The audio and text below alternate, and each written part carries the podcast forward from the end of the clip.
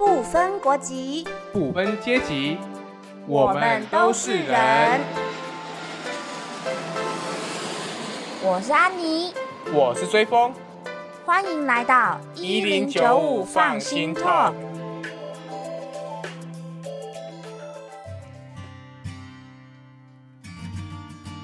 各位听众朋友，大家好。这一集内容呢是延续 EP 三，呃，访问 Transvoice Project 的内容。上一集呢，我们聊到了就是 Transvoice Project 的这个团队呢，他们透过一系列的艺术创作，去收集就是义工在疫情下的这个各种的心声，不管是呃疫情前、疫情的当下，跟就是疫情结束之后，他们呃透过诗歌、舞蹈、戏剧等等的创作。去呃收集大家的声音。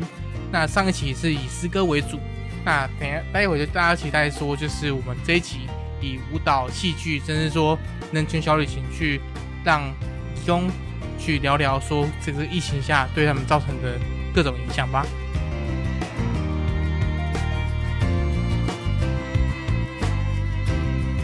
那刚刚就是在讲说，在疫情之下，其实大家的呃就是。不管是在工作上、生活上，都有一些限制。然后这些限制可能是，来继续。好，这些限制可能是我们一般可能台湾人没有办法马上察觉的。那他们呃用诗歌的方式，用拼贴的方式，讲出了一些。他们的心声，因为这些拼贴的内容当中，有一些已经是歌词了，有一些是很很很容易就是会煽动他们情绪的，那很容易会勾起他们的一些想法。所以刚刚也借由 Sally 的介绍，我们欣赏了一些创作诗歌的创作。然后接下来下半段呢，就是是非常适合追捧我个人的，因为因为我的起还蛮恭维。所以我很适合用肢体来展现，就是我的一些想法的部分。所以这个部分呢，就是这一封比较推崇的一个部分。跳舞吗？哎哎呃，剧场部分呢？跳舞话可能拍行哦。身体比较诚实。啊，男人的身体是诚实的，那女人也是啦。对，大家身体都很诚实。对对对，我们希望大家身体都是诚实的。好，那接下来就是我们要先讲一些比较动感的部分。对，因为在这个工作坊，其实一系列的工作坊当中，有一个是叫呃是舞蹈的工作坊。对，那其实，在台湾的确有很多的义工，他们在假日的时候有自己各自的舞团，然后或者是会因为一些节庆的活动有上台表演的机会，那他们就会表演一些他们家乡的传统的舞蹈。对，那其实，在疫情之下，这样的舞蹈表演的机会也不见了。也暂时必须呃不能表演，没错。对，所以当听说当这个舞蹈工作坊一号召的时候，很多人都慕名而来。哦，所以这个讲师的来头也很大。对，那这部分我们就要让雨珍来帮我们介绍。Hello，大家好，那就让我们稍微跳脱一下疫情的束缚，然后我们来聊聊比较欢乐的一一堂工作坊。那刚刚有讲到这位讲师，他自自带粉丝，他是来自印尼的一个专业的爪哇宫廷舞的舞者，他叫 Melody。也许有一些一零九五的朋友已经稍微知道这位气质很好的大姐姐了。然后她到了台湾念呃舞蹈研究，大概有三四年的时间。然后他专门就是在做这个这个印尼义工的舞团的一个社群的研究。然后那个时候我们就觉得，嗯。很适合找马拉蒂来一起带这堂工作坊，然后马拉蒂跟我们讨论这堂工作坊的内容的时候，他就提提到了一个发想，他就说，其实呢，按照他过去的经验，不太可能去做一场专业的，或者是说真的是那种很道地的那种所谓的爪哇舞的舞蹈课，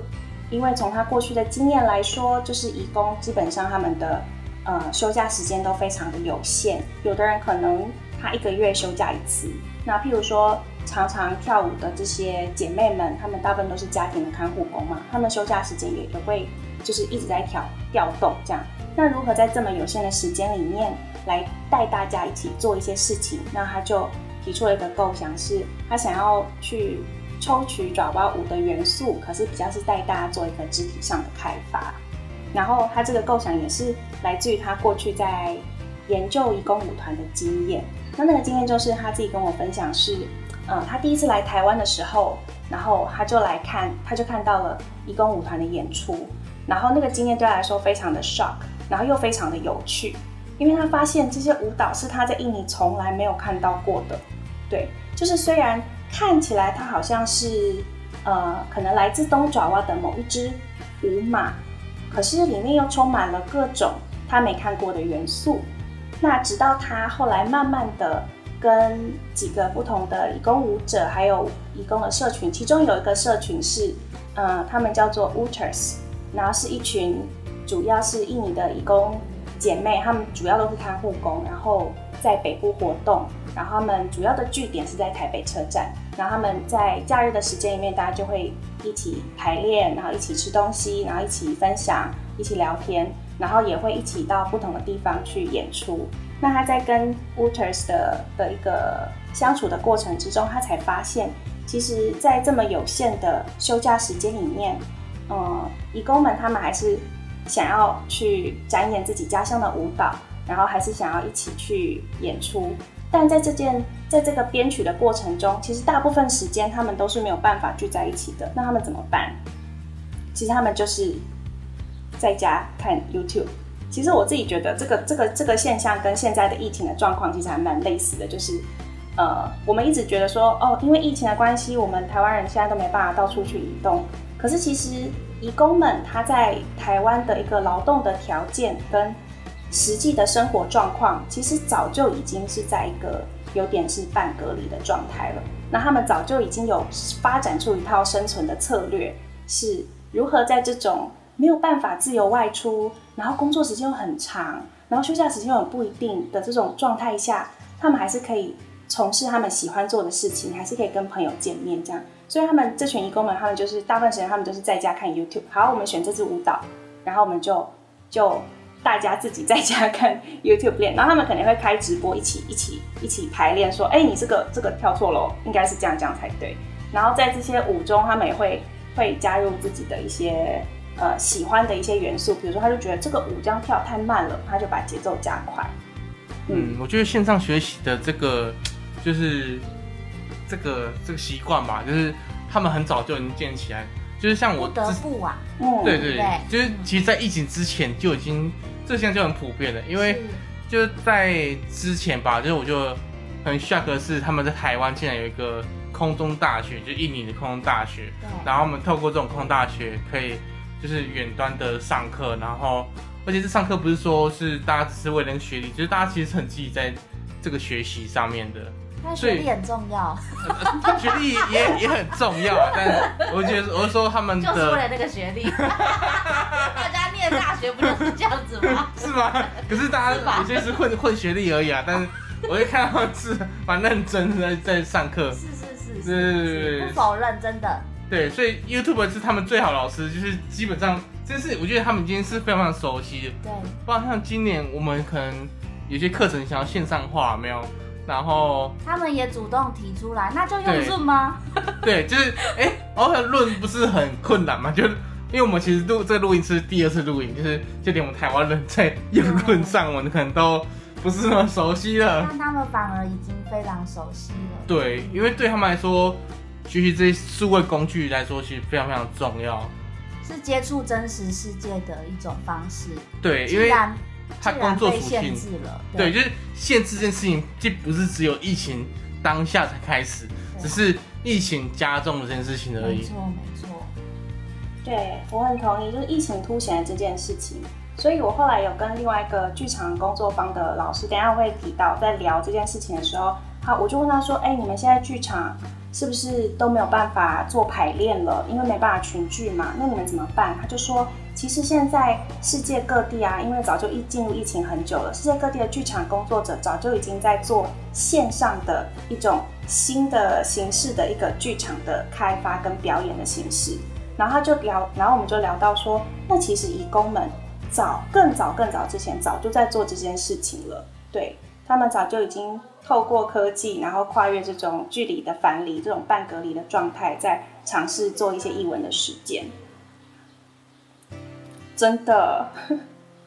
哎，那我回来讲这个这个舞蹈工作坊，就是呃，其实那堂课还蛮轻松的啦，就是马拉蒂就带大家做一些身体的一些呃放松的动作，然后跟身体的一些觉察的练习。那我觉得有个分享可以分享的一个比较有趣的 part 是，呃，他提到一个东西，就是每个人的身体都有个最属于他最亲密的一个。呃，动作存在，或者是舞蹈存在。然后那个时候，他他激发这件事情的方式，就是他请大家在一分钟内想出一个即兴的动作。那我不知道观众朋友，如果说有人告诉你说，哎，你在一分钟内，你立刻想立刻表演一个你喜欢的舞蹈动作，你会表演什么？但是至少在那个现场，呃，我们发现一件很有趣的事情，就是台湾人大部分都还是肢体比较僵硬嘛，就会就会比较。不敢表现，可是蛮多来的义工朋友，不管他有没有舞蹈的基础，然后他们都会蛮快的去做展现他们自己。那有的人呢，比如说有一些来自东爪哇的呃义工姐妹，他们他们就会可能就是那种很漂亮的那种舞步，就是照片中下面会接下来会看到的一些他们自己的传统元素，因为他们自己每个人都会来来自不同的地域。不同的地方，然后那个地方可能会有他们自己舞蹈的传统，对，是他们不一定在学校学过，可是可能是从小在村子里就看到大人这样演出，他们自然而然就学会的，对。然后呃，然后也有一些义工朋友，他们是有那个 s i l 就是那个武术。然后那武术我也不知道是印尼武术还是还是他在台湾还是他看了很多香港 电影学的，但但总之其实大家在做这个展演这个动作的过程里面，他其实就是把自己身体里的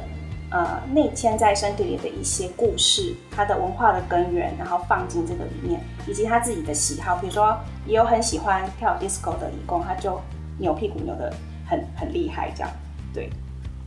然后最后，我们阿弟就帮我们做一个简单的的总结，就是之所以让我们练习做这些事情，而不是跳一个呃教一个传统的或者是一个专业的舞蹈训练，是因为他觉得最重要的，我们还是要回到自己的身体跟自己的察觉能力，以及你不管做什么动作，它都是没有标准答案的。最重要的是你要自己 enjoy 在里面。对，所以我觉得那堂课气氛就蛮好的，除了他粉丝很多，所以那堂课爆满之外，然后大家也都很 enjoy 在那个过程里面。对，算是疫情中的小小解放吧。嗯，我觉得享受真的很重要哎。对，因为大家虽然可能是慕名而来，可能以为可以学到用一堂课，用一堂课学到正统宫廷宫廷舞 这种下标。不要第三吧。对，可是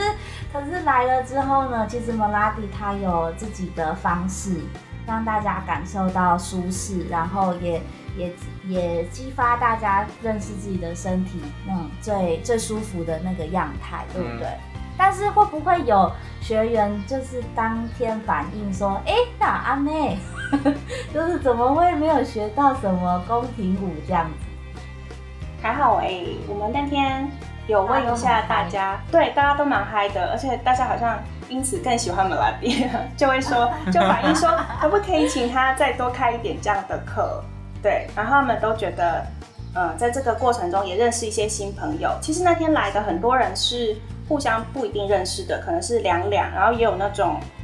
呃，就是就是看到海报他有兴趣，然后其实现场你可以看到照片，其实有男生。然后他们自己也很 enjoy 在里面，跟我们过去的那个刻板印象不太一样，对不对？就是我们会觉得说，好像跳舞的虽然还是大部分是以女女性为主，但其实也有蛮蛮多的男生，他们自己是非常喜欢跳舞，然后也 enjoy 在这个过程里的。嗯嗯嗯嗯，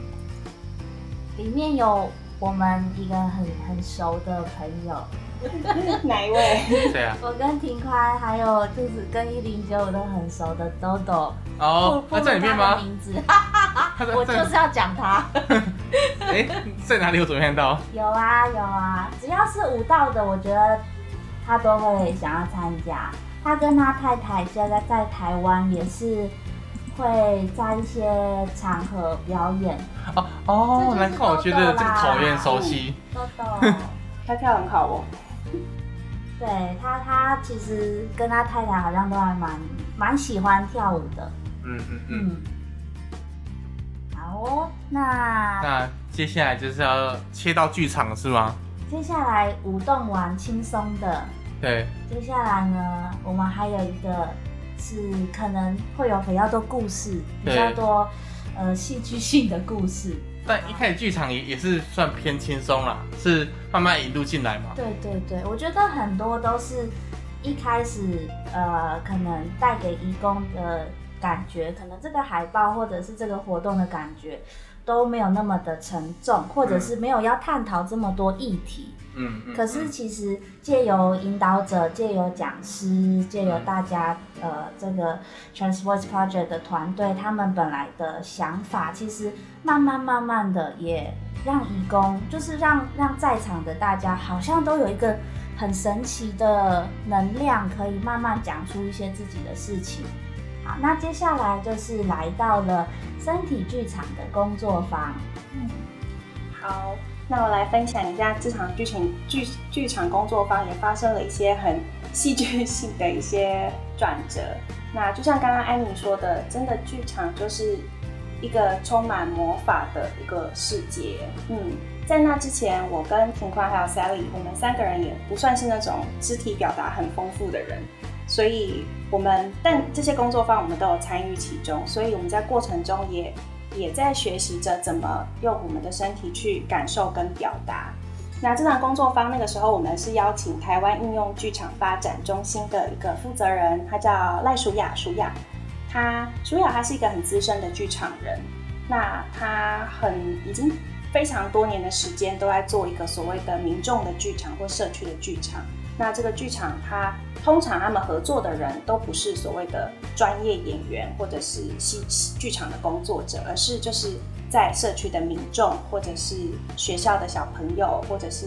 呃比较底层的弱势的一群族群这样子。那过去他也有蛮长时间的经验，是跟义工来合作一个用剧场的方法来做一个培力。像是，也许也许一零九五的观众有有大有知道或看过，就是穷人的呼声，然后跟寻找露西亚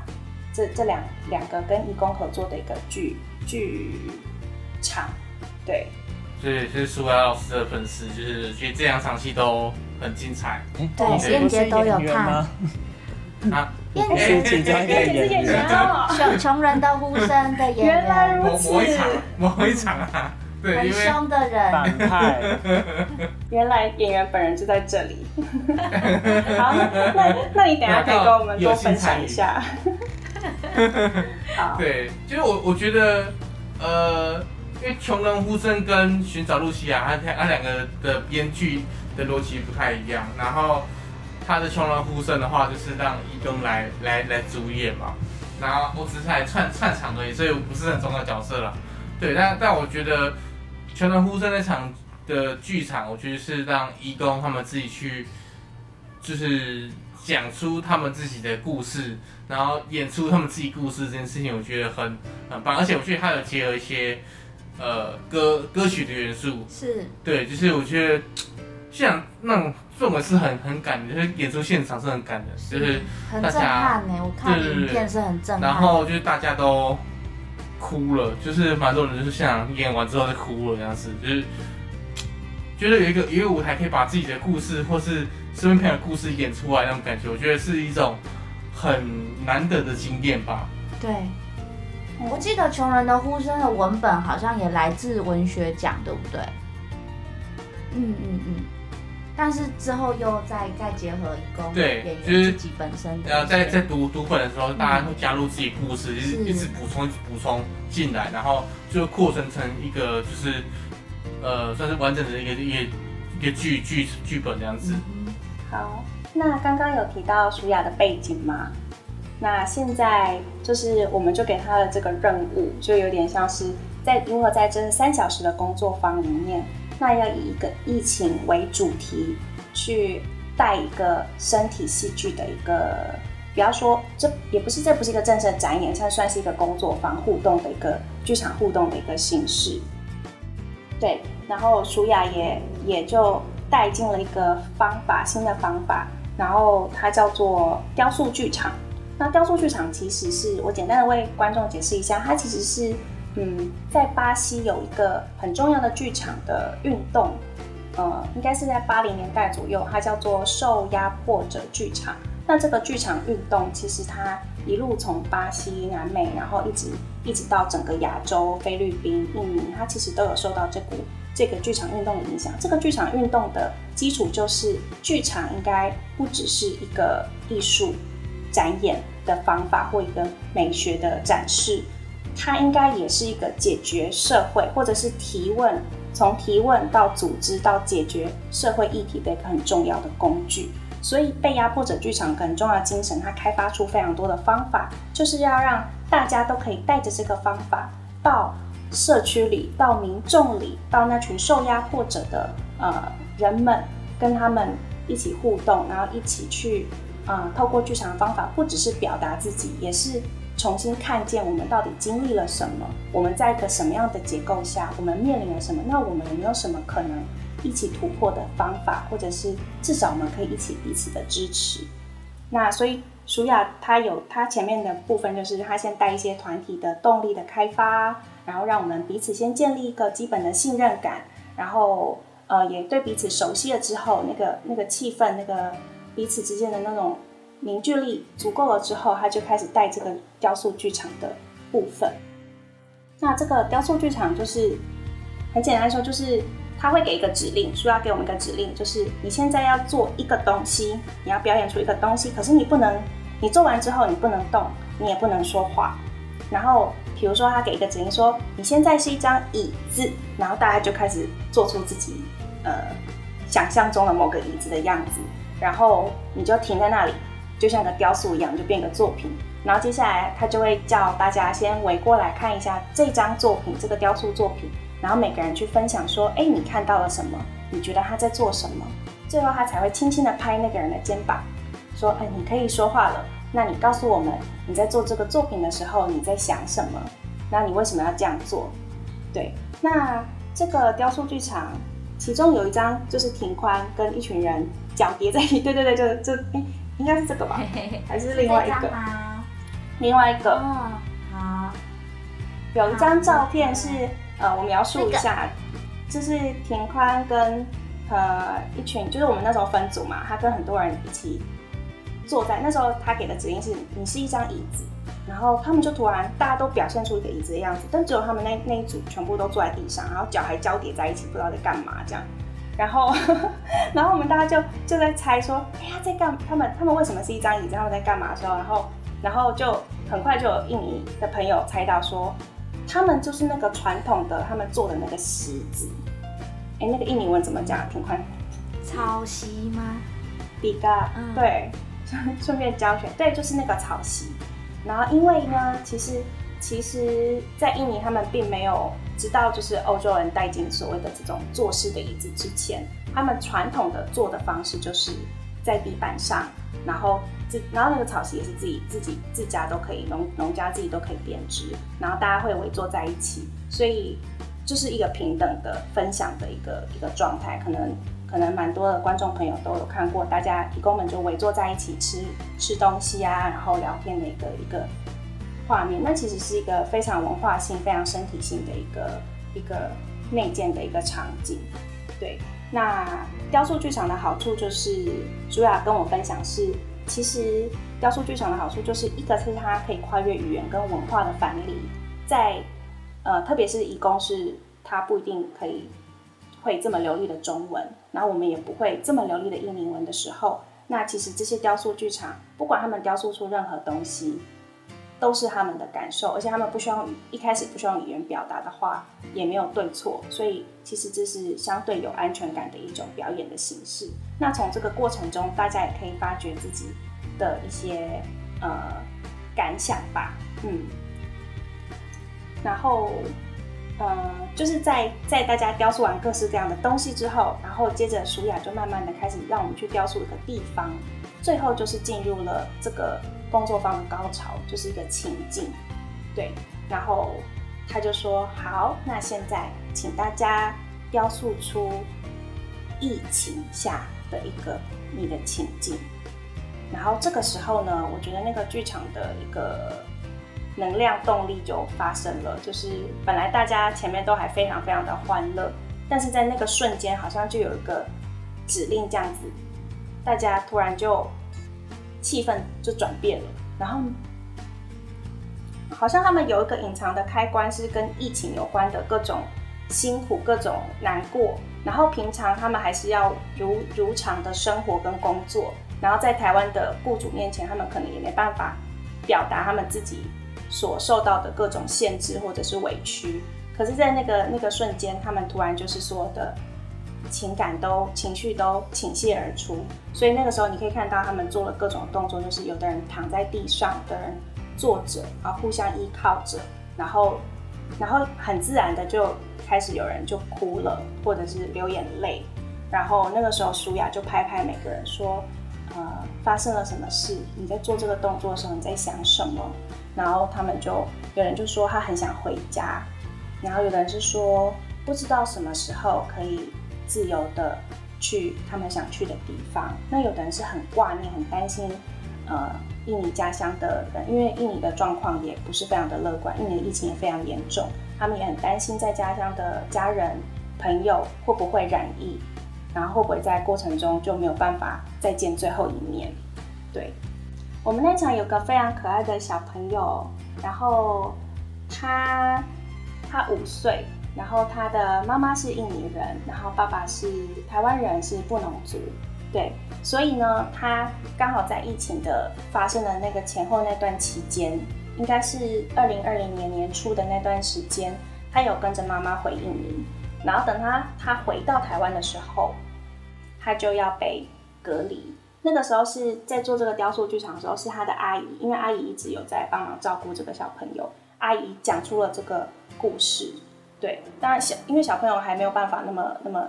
那么顺畅的表达他自己当下隔离的感受，所以是阿姨帮他讲出那个时候他看到的一些事情，就是他那个时候必须要被自己单独隔离在一个房间，虽然。他的那个房间外面就是，嗯，就是他他不是单独被隔离在隔离防疫旅馆，而是就是家里面的那种，呃，一间一间的那种房间里面，那外面就是家人。可是大家可以想象，对一个五岁的小孩来说，他突然就要十四天的时间在房间里，完全不能够出去，不能够见到爸妈，然后不能够跟朋友说话，那他唯一能做的事情就是在里面。透过手机的视讯，不断的跟自己的爸妈通话，然后，然后希望他，然后就，然后他一直在哭了。他就说他其实在房间很常哭，然后很晚还睡不着，然后会希望大人不要把电话挂掉，因为他需要陪伴，他需要一直看到，就是他的家人是一直一直在那边跟他们保持联系的。对，那也是那个那个时刻，我们我我们才意识到说，哦，原来。其实这个疫情不只是在发生在大人身上，其实像这么小的小朋友，他可能也要独自的承受这种被隔离的孤独。对，嗯，好心疼哦。对啊。但是他在现场还是很开心啦，他好像很难得，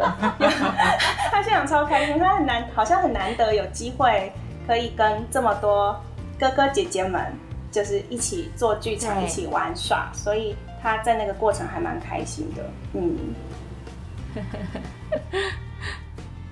那雨珍还有没有在剧场当中有比较令人印象深刻的事情发生？嗯，另外一个是呃伊塔的故事，就是他是来参与我们工作方的一个看护工，看护的义工，然后在最后的雕塑剧场的时候，呃，他。就是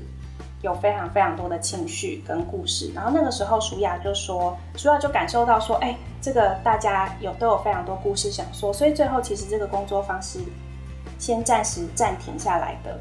没有 没有做完最后面的那个部分，因为他说他觉得那个时刻点需要让大家好好的坐下来，把自己的感受跟创伤先说出来，然后聆彼此聆听，然后彼此给予一些支持。那伊达就跟我们分享了一下他的故事，是他其实在去年的年初疫情刚进来，非常大家还人心惶惶，不知道说这个是不是就像 SARS 一样的一个状态的时候，那时候很多资讯还不清楚的时候，他照顾的一位他照顾的雇主一个阿公，一个年纪非常大的阿公，他本来就有慢性病，他突然有了很像肺炎的征兆。于是他就被紧急的送进，他就一直高烧不退，他就被紧急送进大医院，然后医生就赶快把他送进了隔离病房，然后就研判说他非常有可能就是武汉肺炎这样。于是医生就说，可是因为阿公有慢性病，他还是需要有人帮他换那个照顾的那个东西，那谁要照顾他？但是医生问了每一个他的家属，从孙子问到媳妇，问到所有的孩子，然后。没有人就是愿意进去陪伴阿公，就是照照顾他，一起被隔离。当然，当然，我觉得这完这也不能完全说是家人的问题，因为其实他的家人也有说他自己还有小孩，还有家人，他真的他们也很害怕。那最后伊达就说，所以他进去陪这个阿公。那时候舒雅有问说，嗯，你为什么最后选择答应了？嗯，是什么原因让你决定要陪伴他？他就说，因为他觉得阿公一个人很孤单、很可怜。然后，然后雇主也承诺说，嗯，如果真的发生了什么事，要照顾他一年的家人。对，当然这个这个东西对伊塔来说，当然不是一个不是一个最重要的因素。就他他当然还是希望他可以自己安安全全的再跟他的家人见上一面。可是他又觉得总是要有人做这件事情，所以他就很勇敢的进去了。那在被隔离的那几天里面，他就他就形容自己就是完全没有睡觉，也没办法洗澡，然后上厕所什么的，他都是非常非常非常的小心翼翼。那是在一个身心压力都非常大的一个情况。那结束了，直到过了好几天吧，然后医生终于应该是检检测出来了，确定。阿公不是得到新冠肺炎，然后就说哦，你也可以解除隔离的。那个时候，他有形容他走出病房的那个瞬间，他就说他感觉突然一切都明亮了起来，就是他好像重新回到了这个人世间。然后旁边的护士跟医生都在都围绕在那边看着他出来，然后给他鼓励这样子，对。然后他那个时候就是在剧场工作坊，他其实他说这件事情他没有跟别人提过，他就是一直放在心里，直到直到这场剧场工作坊在做这些事情的时候，他才被触动了。然后他主动跟呃我们就是在在这个工作坊刚认识的朋友们，然后去分享了他所亲身走过的经验。那当然，他这个经验也触动了很多人，其他人。各式各样的呃经历，然后我们也是透过自己这个这个工作方才知道说，原来在疫情下的义工朋友们，他们其实有非常遭遇了非常非常多事情，可是各种因素我们其实听不见也看不见，然后也不知道他们在压抑跟在忍耐，以及他们经历了些什么。现在你收听的是一零九五放心 Talk，想听就来，不听就掰，畅谈每个人的酸甜苦辣，就来一零九五放心 Talk。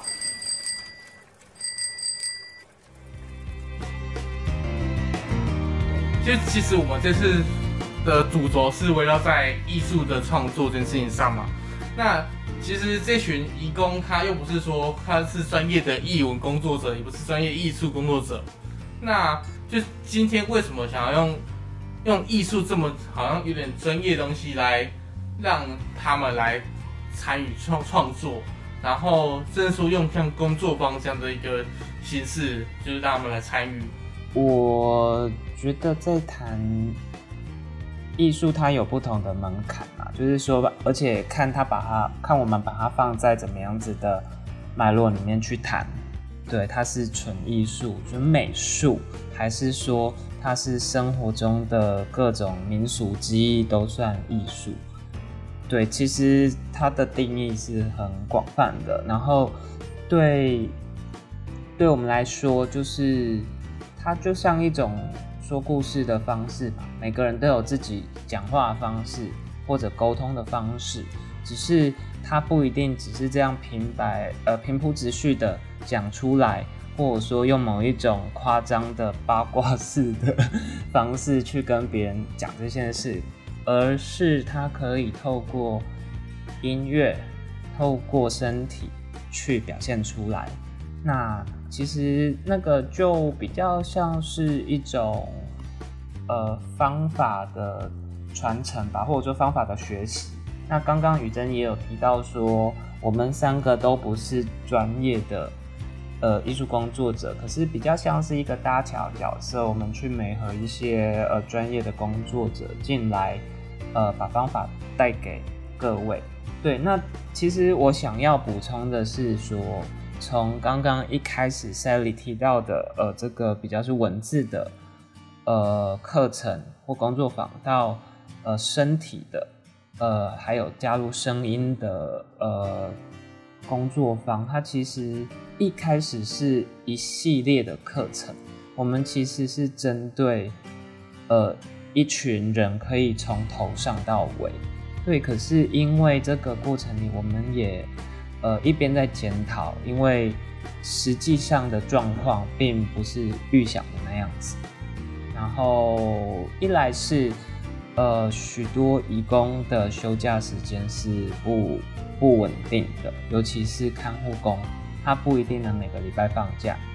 那那即便我们的课程设计是两个礼拜一次。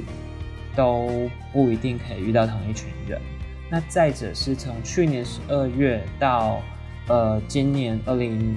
二一年的年中这段时间，其实也出现了几次疫情的呃比较紧张的时刻，像是布逃的事件。那刚好在那一两个礼拜，我们有一场活动，就是因为这个关系，呃，让一些本来想要来参加的人，他没有办法出来。对，那这个也不是只有看护工，因为在这两年、一年多两年的时间的这个疫情的限制下，其实不仅是呃看护工，其实工厂的工人、渔工的呃行动的自由，其实都被受到限制。对，所以呃。最后，我们每一堂活动是按表操课，到最后其实每次来的人都不一样。对，所以其实呃就会有一点不是我们本来想象那样子，说呃有一群喜欢创作的移工或者说移民，然后从一开始上到最后，他可以一起，我们可以一起去生产一些作品。对，那比较变成说是啊，这这次。这一堂课来的人，他学到了一个方法。那我们其实是改变了一个说法，是希望说，哎，那你可以把这套方法带回去你未来的创作里，或者说带回去你未来社团的呃排练里面。对，他就比较不是说我们一开始设计的这样子从头上到尾，然后要去发展创作跟展演。对，那这个过程里也遇到了另外一个。呃，考验吧，就是说，呃，义工会私讯来问我们说，这个到底是什么活动啊？就是工作坊是什么？要工作吗？对，是要叫我们去 沃克一个呃舞蹈工作坊是要去做舞蹈工作吗？要叫我去表演吗？还是说是一堂课是要去学舞蹈？对，可是对我们来说，其实。都不是，其实呃，要做工作坊，其实就是去做一种呃经验的交换，或者说分享，呃，对于创作、对于自我探索的一些呃方法上的分享跟互动，其实仅此而已。可是对于呃还不习惯这种。呃，活动方式的人来说，他的确会不知道这个到底要做什么。那这个其实也反映了台湾在台湾目前其实呃，尤其是最近这五六年的时间，有非常多的活动是专门为了移工设计的。可是我们也看得到，不管是公部门或者说私部门去呃举办的活动，其实大部分都是很具有实用性的，像是语言课程、电脑课、烹饪课，或者说它其实是专业的证照课，对它其实都比较是偏向。呃，某一种实用的性质，那不然就是出游出去玩，真的是要出去玩。对，那其实那个，我觉得对我来说，我也能理解为什么，嗯，会有义工丢出了这个问题。那其实，在那个现场，我们也都是在学习。对于我们个人来说，举办活动的人来说，我们也在学习跟每个人应对，然后也在学习。呃，这些来参加的人的想法，对，也很想知道说，哎，他是怎么看待自我探索这件事？他们他是怎么理解探索自己的身体这件事？对，所以，呃，对我们来说，在过程里，在这个工作坊或者说课程里，呃，义工自己讲出来，或者说他身体表现出来的东西，其实都是附加的，因为。呃，等于说，我们透过这些方法去当成一个怎么讲？它是一个可以试着把大家的内心里面某些东西召唤出来的一种方式。对，那至于大家要讲出怎么样的故事，其实它也是呃很看个人。对，那其实我们会对于本来就有在做呃译文展演。或者说创作的义工来说，其实我们也会分享那个创作的历程，就是说，呃，创作其实就是一直在想要怎么想讲故事嘛，怎么把一个故事讲清楚。那它也可以是杜撰的，它也可以是很真实的。对，那这个练习其实我觉得对于呃有在做创作的义工来说，它会是有帮助的。那也就是为什么我们。呃，从去年底到现在，尝试用这样子的方式来带活动。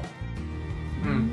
那我觉得就蛮蛮疑惑，像最最后你们的活动就不是以创作为主，而是是以认识的为为主，而且是让这些义工去认识台湾的一些历史跟地景文化的这样的一个呃走读活动嘛，而且非常哈扣，就是从早上。七八点，然后到下午的四五点，哇，就是这真的是非常硬的行程的。就是像我们自己带带导览的话，大概三小时大概就是极限的，就是很就有一些可能长辈已经受不了了。就是应该说我们连我们自己都受不了。跟年纪也不一定有关系啦。呃，好，那我就接着就跟大家分享。呃，这个一系列的活动的一场户外的活动。那刚刚其实我有提到说，这个是原本的设计是一个呃系列的课程，然后搭配一场校外教学。对，那为什么要做人权地景的走读？这个概念其实是说，呃，我想要先分享了，就是在。假日的时候，尤其是礼拜天，我们可以在很多的景点看到义工。其实不只是义工啊，很多观光客。那大家可以想象一下，就是在义工在台湾可能三年的合约，在有限的假日里面，呃，有时候假日可能要加班。对，那他怎么利用这些假日去去为自己？在异乡生活留下一点记录，其实跟知名的景点地标合影是一个很重要的仪式。对，所以呃，因为手机的方便，其实让记录自己的呃生命经验这件事可以更方便的去执行。对，可是大部分的人。尤其是移工或者说外国人，他如果没有一个展板的资讯，或者说没有办法在网络上查到自己能阅读的语言的资讯的话，他其实不太会知道说这个地标到底是什么。他可能知道名字，知道哦，这个是台北一零一，这个是二二八纪念公园，可是它的历史是什么？对，其实很多人是不知道的。那这次的人权地景的走读，其实是从大道城开始，从台北大道城开始，一路到集美人权园区。那这个整个轴线高，呃，台北火车站刚好是在一个中间的位置。那台北火车站也是，呃，很知名的印尼移工移民聚集的场域。那包括台北车站附近的公园，尤其是二二八公园。或者逸仙公园，其实都是非常多印尼义工假日会去野餐、会去摆拍、外拍的重要的公共空间。那其实关于空间、公共空间被义工使用的讨论，其实已经非常多了。那我觉得在这次的地景呃走读上面，其实更希望义工去认识自己呃常常驻足的空间。还有这一些建筑物，这一些地景，呃，地貌上的东西，到底有怎么样子的故事？对，那对这个现在安妮在帮我们操作是整个路线哦。其实那一天，呃，我们的活动八点就开始了。那为什么要定这么早时间？其实我也想要跟大家讲一下，就在以往，呃，在做。呃，为义工设计的活动的时候，都会发现，其实呃，不管是来自母国的习惯，还是说因为工作的关系，因为像是工业区可能在离城市比较远的地方，或者说呃很多看护在假日放假的时候，他需要在早上先把阿公阿妈的事情处理好，他才能出门，所以活动的时间其实都会定的比较早。对，那我们那天其实就想说，那定个八点，大概九点多会开始吧。对，因为那个也是台北的博物馆开门的时间。结果，呃，我们八点到的时候，哎，已经有义工来了，哎，就是怎么会这么准时？就是就是大概八点半以前，就是全部人都到齐了，那就有一点不得已，就是需要开始。先走，那我们也有问说，哎，为什么，呃，这么早你们怎么出得了门？然后他们说，啊，就就不是要出去玩吗？大家以为这个是一个，它的确是一个出出去玩、出游的行程，然后还搭配有中午的野餐这样子。对，那有兴趣的人也也就就很准时的来了。那我们因此。呃，被迫比较早开始，可是那个时间点，我们的第一站就是，呃，文台湾新文化运动纪念馆其实也还没有开，所以我们就坐在那个门口等到它开门。可是，在那个前面，其实就跟大家分享了台湾从日治，呃，日治时期到近代的一些历程。其实很多的移工都，大部分的移工都来自农村。对他甚至可能没有没有在大城市工作过，而是直接离开农村，然后进了呃训练中心，然后在那边学习了所有他在国外工作的技术之后，就到了首都的 或者说大城市的机场，然后就直接出发了。对，所以其实呃，就是说农村的。资源相对匮乏，所以对于知识的呃资讯或者说知识的获取来说，它也是相对困难的。对，那其实很多人很多移工移民其实是到了国外才有机会接收到政治的启蒙。那这个政治的启蒙其实也没有在说是选举啊，还说政党，而是他怎么去理解呃。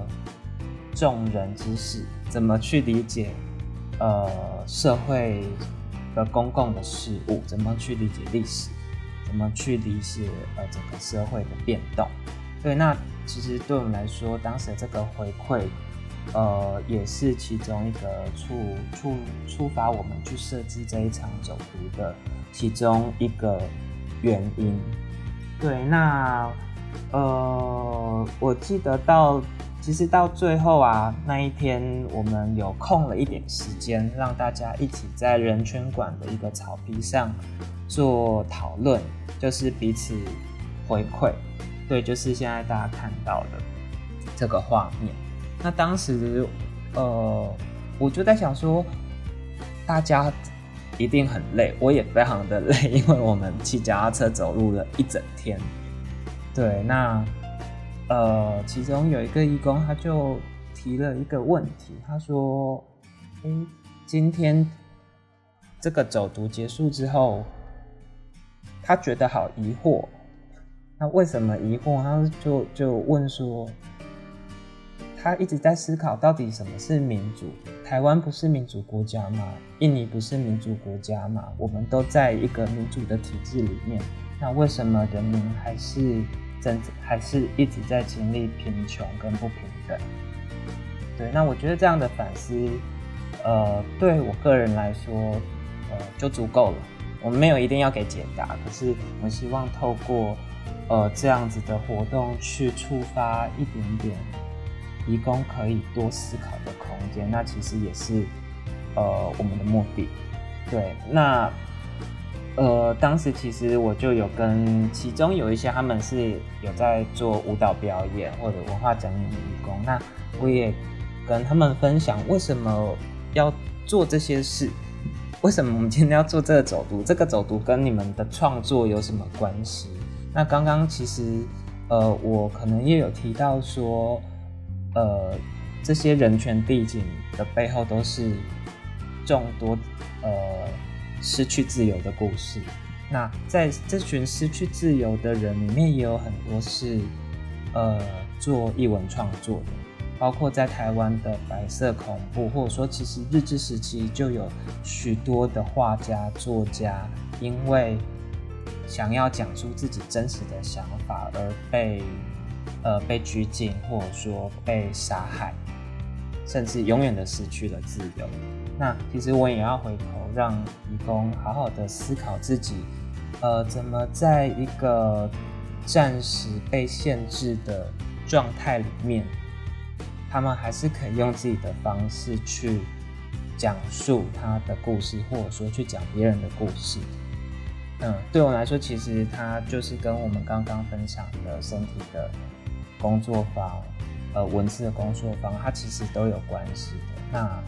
呃，这些资讯很重要，它其实如果没有被讲出来，就不会有人知道。那对于呃华文群众来说，它没有被翻译，可能真的都没有人会知道，哎，这些义工在想什么。那我们其实很容易呃被大众媒体或者说网络媒体的喊话作用影响，我们对呃大众对于义工的想象。呃，可能就会停在那边，而且它可能会越来越不好。对，所以呃，我觉得需要去创造一些空间，让这些呃真实发生的的感受去，就是有被展示或者说被讲述的空间。其实我觉得，呃，以前发生过的事情不是都过去了，就是当它现在转变成。呃，人权地景，甚至它也变成了一些文化的展馆。那其实代表说，呃，它有被梳理，然后它开始呃接受更多民众的审审视，就是更多民众他可以自由的去去看这段历史，然后可以讨论。但是其实依然还有很多的地景啊，或者是历史是。还没有办法这么开放的讨论，对，那我觉得，呃，邀请外国朋友一起来来看台湾的这个转变，我觉得也是重要的，对，因为其实，在亚洲大家也都经历了很多类似的事情，但是可能每个国家处理的方式不太一样，对，所以也借由他们的走读，哎，听听看他们的想法，哎，他们的国家是不是也有，呃，也也有将历史。处理过类似的方式，就是让让后人可以讨论。我觉得这些，呃，可能一下子要转换成创作的能量，也不一定是很快的一件事情。但是我觉得在当下，应该多多少少都能够带给他们一些影响，或者是一些一些震撼。对，那我也不敢说台湾，我也不确定台湾是不是做的比较好，因为还还不知道其他国家的做法。对，那但是我觉得至少台湾的目目前这些人权地景，好像至少有一些呃，就是整理过，然后也也试着想要，我觉得外外国朋友这样子的走读，在当场可能让让馆员看到，让民众看到，也是也是一个一个。一个刺激，就是让我们的文化展馆的的人员知道说，哎，其实我们在梳理这些历史的时候，也要也要让外国人知道。那像人权博物馆，精美的人权博物馆的多余的导览就做得很好。嗯，那我觉得这一点就就很好，就是因为我打广告。对，打广告，打广告，对啊，大家可以去去使用这个，因为现在可能还不能使用。对呀，对呀，是的，对，就是外国人来来去看，来去讨论是很重要的。那说不定，呃，他也可以在现场可以给给大家一点回馈，是他们国家的处理的方式。嗯，那我刚突然想到说，也许这些台湾的，就是。关于人权相关的一些影像记录，也许可以多语化，因为我我就想到说，我前年在那个应该是大前年的吧，就是在纪录片影展的时候我看到一部，就是呃一个智利的女导演，然后她拍摄他们家，就是她阿姨吧，就是是疑似诶也不是疑似的，就是当时的独裁政权，然后就是有迫害当时的共产党党党员，对，然后他就记录一连串的。这一连串一连串的故故事这样子，对，然后我觉得他对整形正义的那种反思，就是他视角是可能很多台湾的这个影像作品是比较没有提到的角度，就是是一个加害人的家属的的角度去看待这件事情。然后我我觉得那那部纪录片放放出来，当时就是现在很多的台湾人的一个观众都受到蛮大大的冲击，而且。当时导演有的现场就是来助他，对，所以我我也想说，如果台湾的有一些关于这种呃人权相关的一些影像，它如果有办法多元化的话，我觉得也许在疫情的当下，也许也是可以给就是我们的在台湾的移民工就认识到台湾的另外一面，然后也可以透过这些作品去看到就是哎自己国家的这个发展的过程，或是。所谓政治启蒙那样子。嗯，对，然后那最后就是想要请，就是我们团队的各位，就是可以想一句话送给我们的听众朋友们，就是呃，即便现在可能呃移动有一点点的不自由，但我希望每个人都可以很自由的表达出自己想讲的话。好，谢谢。嗯，快点。雨珍呢？那雨珍呢？啊，我没有特别想，可是我刚刚突然在听 Sally 讲完，我突然想到了一个我我很喜欢的那个义工创作的那首一首诗歌，就我自己喜欢的版本跟 Sally 不太一样。我记得那一首是他用气味去谈家乡的记忆，对，他就谈到说家乡的黑糯米饭，还有下雨过后的味道。那我觉得在疫情下，就是不管你人在哪里，然后都希望说大家可以带着，就是自己的最珍贵的那个记忆，然后陪伴着你，然后可以继续坚持下去。嗯，加油加油！还可以辨识气味是重要的。哎，对，如果你没有办法辨识气味，记得打一九二二。呃，安妮妮。不会有这个困扰。我长期都有这个困扰，但我是味觉，不是气味。好，那庭宽，你想好了吗？我要讲的是一段话，一句话有点太难了。呃，好了，我我其实想要总结，也不是总结，就是说我自己对这一系列的活动的某一种初衷吧，跟我对未来的期待。就是说，呃，其实这个过程里，除了是去探索义工的创作叙事之外，其实我觉得有一个对我我们来说很重要的一个期待，就是让协助大家去找到自己自由的身体。对，那即便可能我们还没有办法拥有那个完全的自由、全然的自由的身体，但它可以被期待，也可以被，也可以是一个努力的目标。对，那就是祝福大家都朝那一个方向前进。好的，那我做最后的总结，个人的总结。我希望疫情不要限制了我们大家互动的可能，期待我们再相见。耶！好的，谢谢那今天我们的节目就到这边。其实今天是一个非常丰富、非常满的一集。好，这个是我们 Trans Voice Project 的脸书粉砖，那大家可以来看看他们的这个粉砖里面的内容。对，那希望就是还会有三点零、四点零，那可能是后疫情的状况了。那也希望当初邀请的印尼的艺术家、创作者都能够以后还有机会能够来到台湾。好，保持着希望，大家加油！好，谢谢。